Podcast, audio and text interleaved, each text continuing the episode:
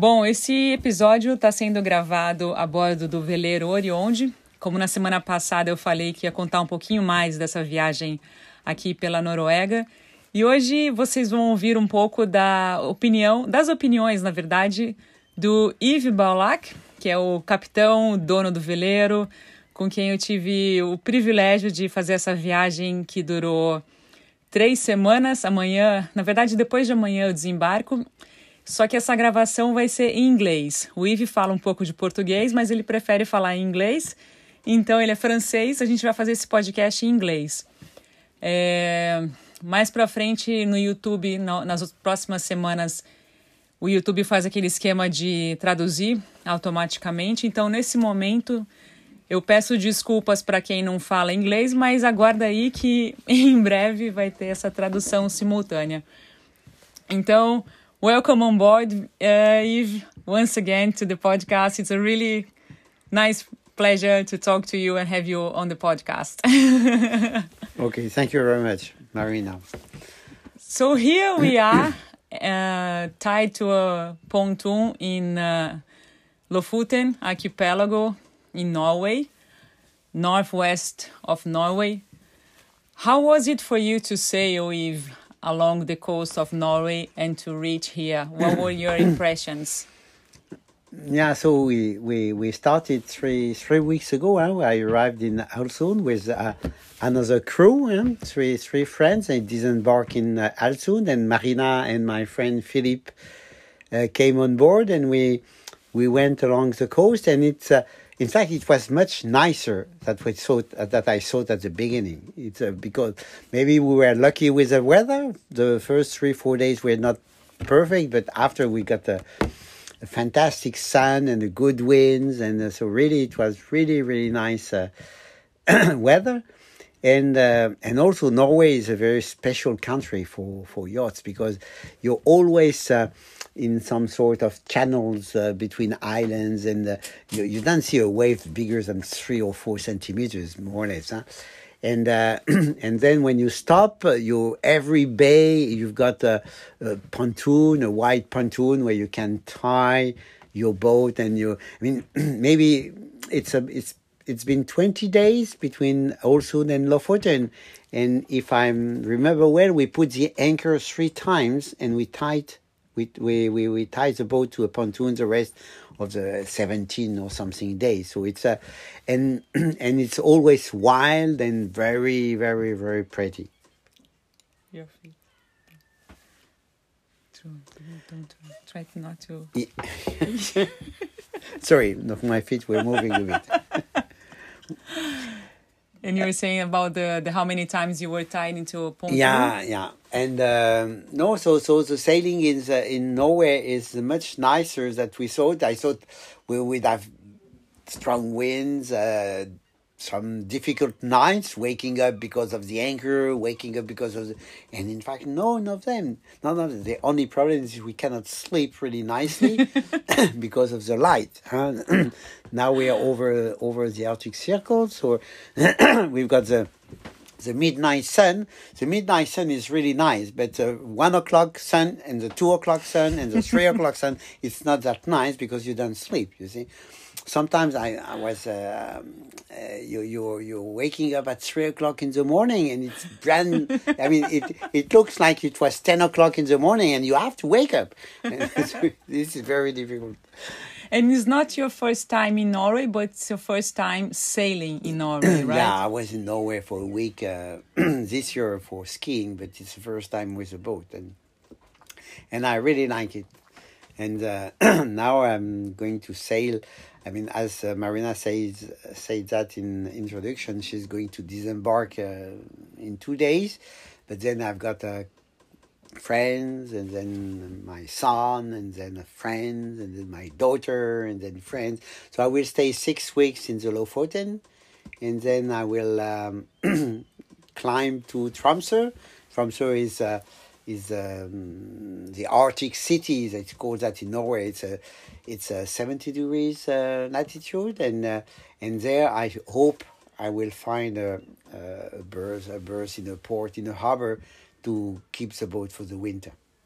And we we didn't mention uh, we didn't actually explain about the boat we are on, but because basically because I had the pleasure to talk to Yves and Christine, his wife, last year, and there is an episode where they mention about their trips. They've been pretty much everywhere, almost everywhere in the world, in two different big trips. And first with uh, Shil- Shildag. Shildag was the Shildag, first boat. the yeah. first boat, and now with Oriond. How can you briefly talk about the boat for anybody who hasn't yet listened to that episode?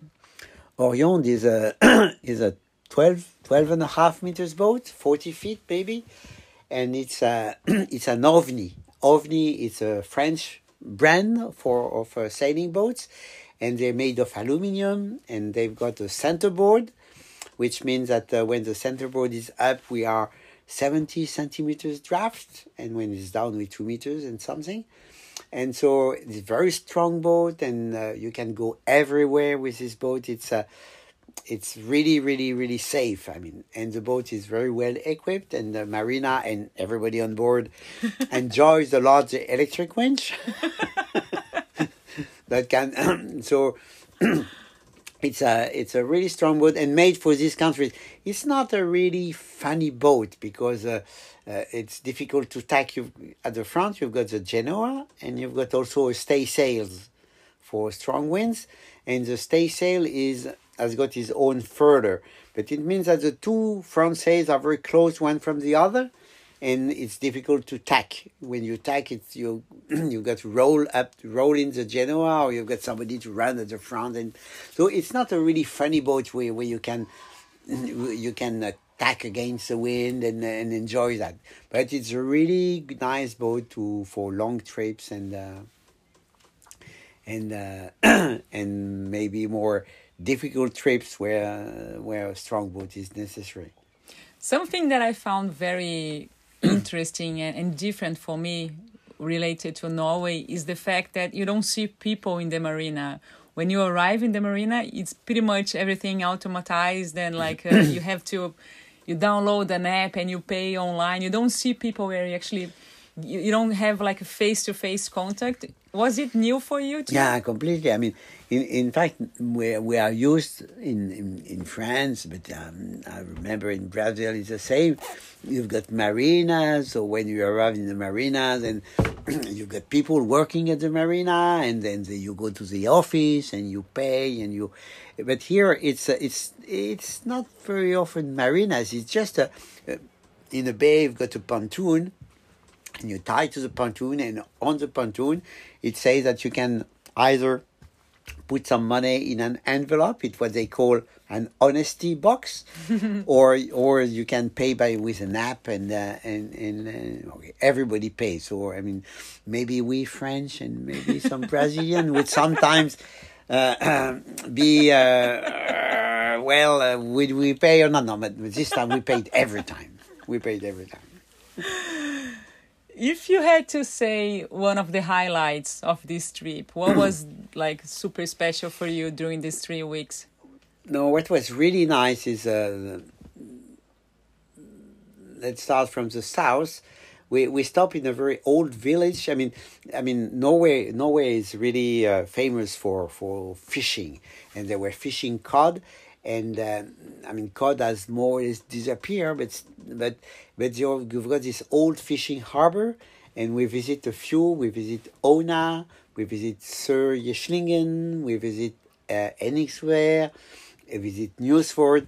Many old fishing places that are more or less transformed in museum now because I mean people is still fishing cod in the winter, but not not as much as before. And uh, what were we talking about? the special moment. the highlights. the highlights. yeah, yeah. And uh, one uh, one of the highlights was, uh, uh, I mean, what is funny is uh, also um, something which is really special in Norway. It's the accuracy of the charts. The charts are accurate to the meter, and every single stone uh, or reef or whatever is marked with a perch, with a, a perch with a. It's funny with a little. It's a square, uh, a square top, but with a little arm that shows you which direction you must you must go. So you can really really go into passage. Maybe maybe five six. Uh, no, not five six, but maybe twenty meters wide, where you will never go through if you are in France or, uh, or everywhere else because you don't know what's going to happen. Here, it's really, really safe to navigate, and the charts are hundred percent accurate, and all the the problems are, are marked, and this is really new for me, huh? new for me. and also, then what is strange is you got so many islands and so many so you are always in two channels that are in this channel, so you don't see any waves, and it's really, and one of the now we're speaking of the highlights. One highlight is um, this channel we did what what uh, which uh, is called the Langsundet. It's a it's an eleven miles, so twenty kilometers long channel, and it's between twenty and 200 meters, very, very narrow.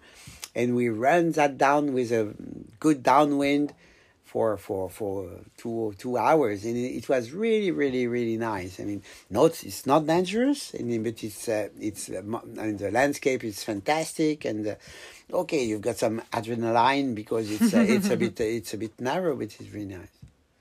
And uh, second highlight is maybe uh, we went up a fjord called uh, Nordfjorden, and it's uh, it's um, below a big glacier which is called Svartisen in uh, in Norway, and so you can see the the ice going down to the sea. Okay, it's not like it was it's in Patagonia or in Greenland or in South Georgia or in Antarctica, but still it's really nice to see that. And we had a, a fantastic anchorages there with a, I mean some uh, it's it's it's a really um, civilized civilized country. I mean, everywhere people has built a small cabin and a barbecue area, and you can go there. You, you, nobody minds, and you, you make your barbecue. And uh, in this place in Nordfjorden, there were some mussels. I mean, a, a wall of mussels. You just go with a dinghy, you see, and in two minutes I had my bucket full of mussels, and we we grilled them on the barbecue. This was a highlight. There was even a frying pan, right, at the yeah. barbecue. yeah. And uh, is there a third highlight? Yeah, the third highlight is we we were lucky with the weather, but we were also uh, uh, we, we, we really planned our trip very well, and we left uh, Bodø, which is a city in uh, on the mainland of uh, Norway, and it's 50 miles, the Lofoten are 50 miles uh, away. And we started uh, maybe six, uh, late in the afternoon from Bodø, and we arrived five miles off the Lofoten exactly at midnight. And we had the, the midnight sun just behind the Lofoten, and this was really, really impressive. Really, this one my of my uh, best uh, souvenirs of uh, of this trip yeah it was was truly truly truly special. I i will not forget. That was really really unforgettable. And i noticed Yves, you have a very interesting style of uh, sailing. Like you have an idea and then bah you go for it. For example when we had zero wind and you saw some people fishing and it was this really flat sea you decided now i'm gonna try fishing here. Like you really it's not like I, I don't think the definition is like you are fearless, but you just uh, have an idea and you just go for it.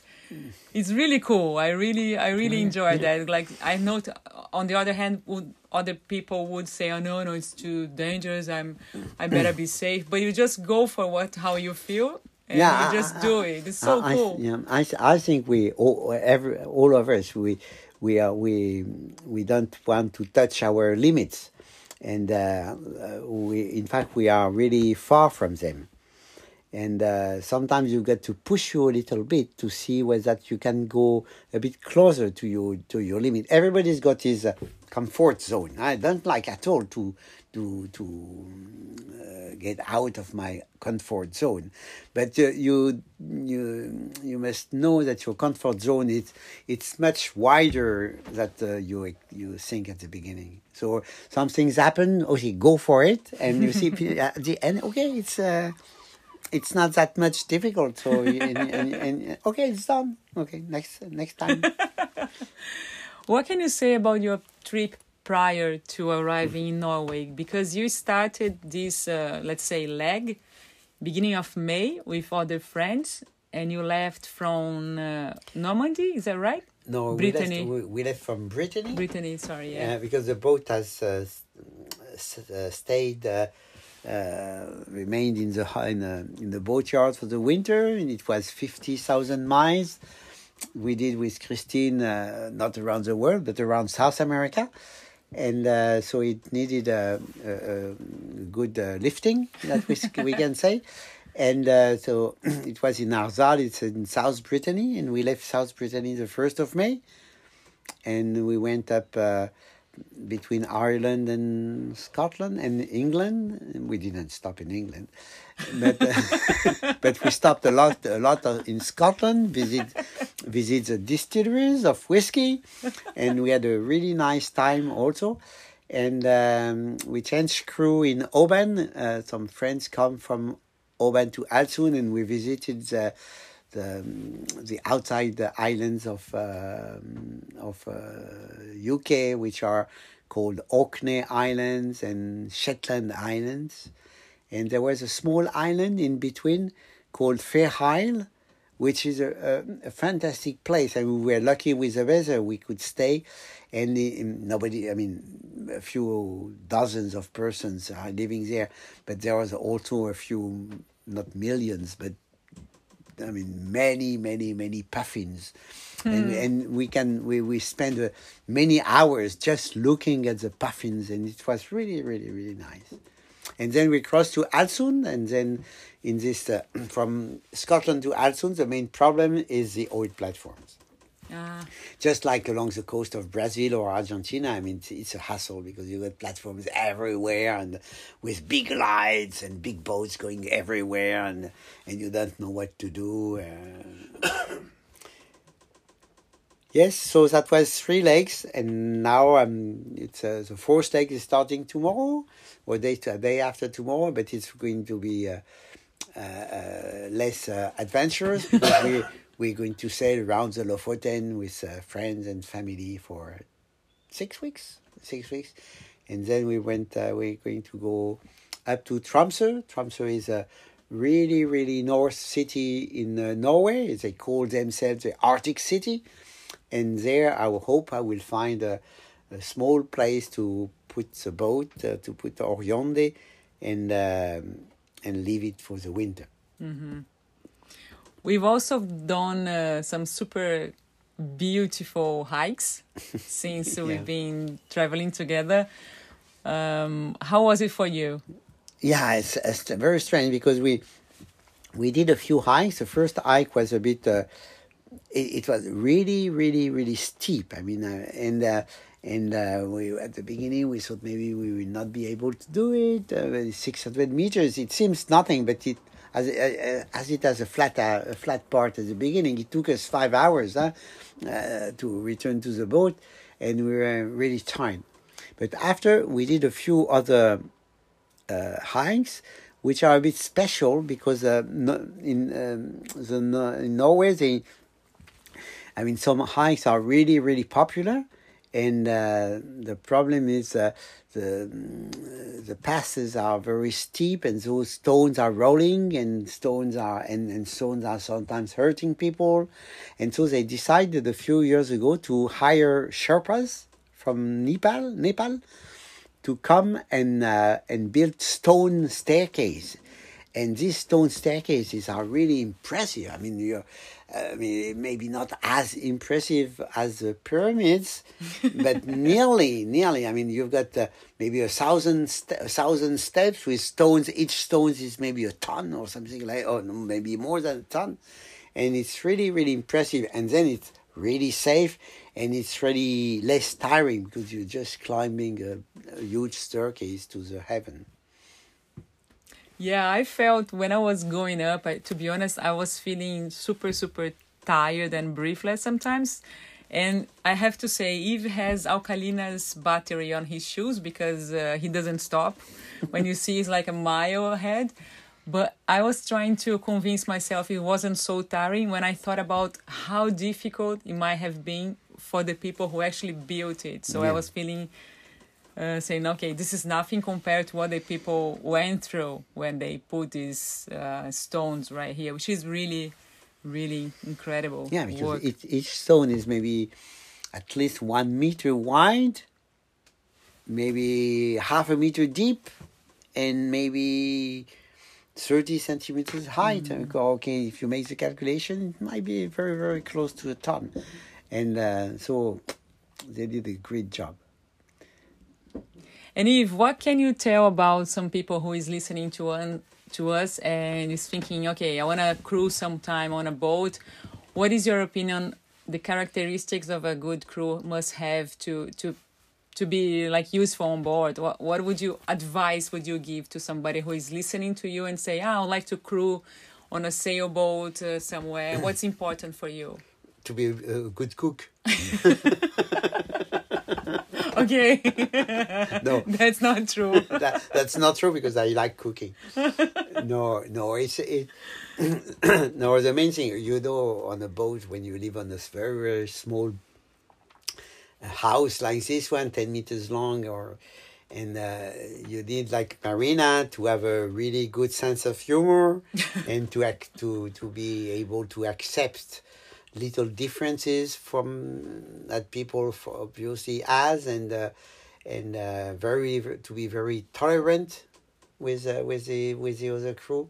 And and then if if the if the boat has a, a skipper i mean he knows how to handle the boat and he can give advice. So you don't really need to have a, um, I say a sailing experience to do that. You just you just need to be open to new experiences and, uh, and, and wishing to, to wishing to learn.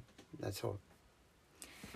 Okay, so yeah, anything else you'd like to add up? Uh, I don't want to hold you back too much. We are almost jet lagged again. so it's uh, nine thirty in the evening. We've done heaps of stuff today. It was a beautiful another super super nice day. Started off raining but then it changed. The weather here changes super quick. So what would you like to finish it off with no i think uh, it's uh, it's difficult because i would say uh, don't go to norway because it's too many people already. But on the other hand i can say yes go to norway because it's a fantastic place. And i say stop sailing because there's too many boats on the on the, on the earth. But they say go sailing because it's uh, it's so nice. Okay do what you want. But bring some chocolate with you right? Yeah, yeah okay Yves, thank you so much. It's been awesome listening to you, sharing these these weeks with you. Okay, and... thank you, Marina. I, okay, I hope my uh, my English is not that bad, and that the automatic translator will manage to to make it. Any any sentence in Portuguese you like to say? Ma uh, o problema é que quando eu falo português, a, a Marina está tá a rir, a rir completamente porque o, meu, o meu sotaque português é de Portugal. parece que está muito engraçado. É um então, português de Portugal. Abrações a todos. Muito abraço a todos vocês. Bom, pessoal, a gente encerra por aqui essa gravação com o Yves Baulac, Monsieur Yves Baulac, de, de Capitaine. E uh, semana que vem eu devo fazer mais algum aqui da Noruega. E se vocês gostaram, compartilhem, enviem para quem vocês acharem que pode gostar também. E é isso aí, a gente encerra aqui com esse dia que não escurece nunca. Agora são 21 horas e 33 minutos desse domingo. algumas horas para esse podcast ir ao ar. Mas obrigada a todos vocês que ouviram. Se alguém quiser contribuir com Maré Sonora, faz um pix para o podcast maresonora.gmail.com. As, as informações todas estão na descrição desse episódio. E uma ótima semana e até mais. Valeu! Ok, bye bye everybody.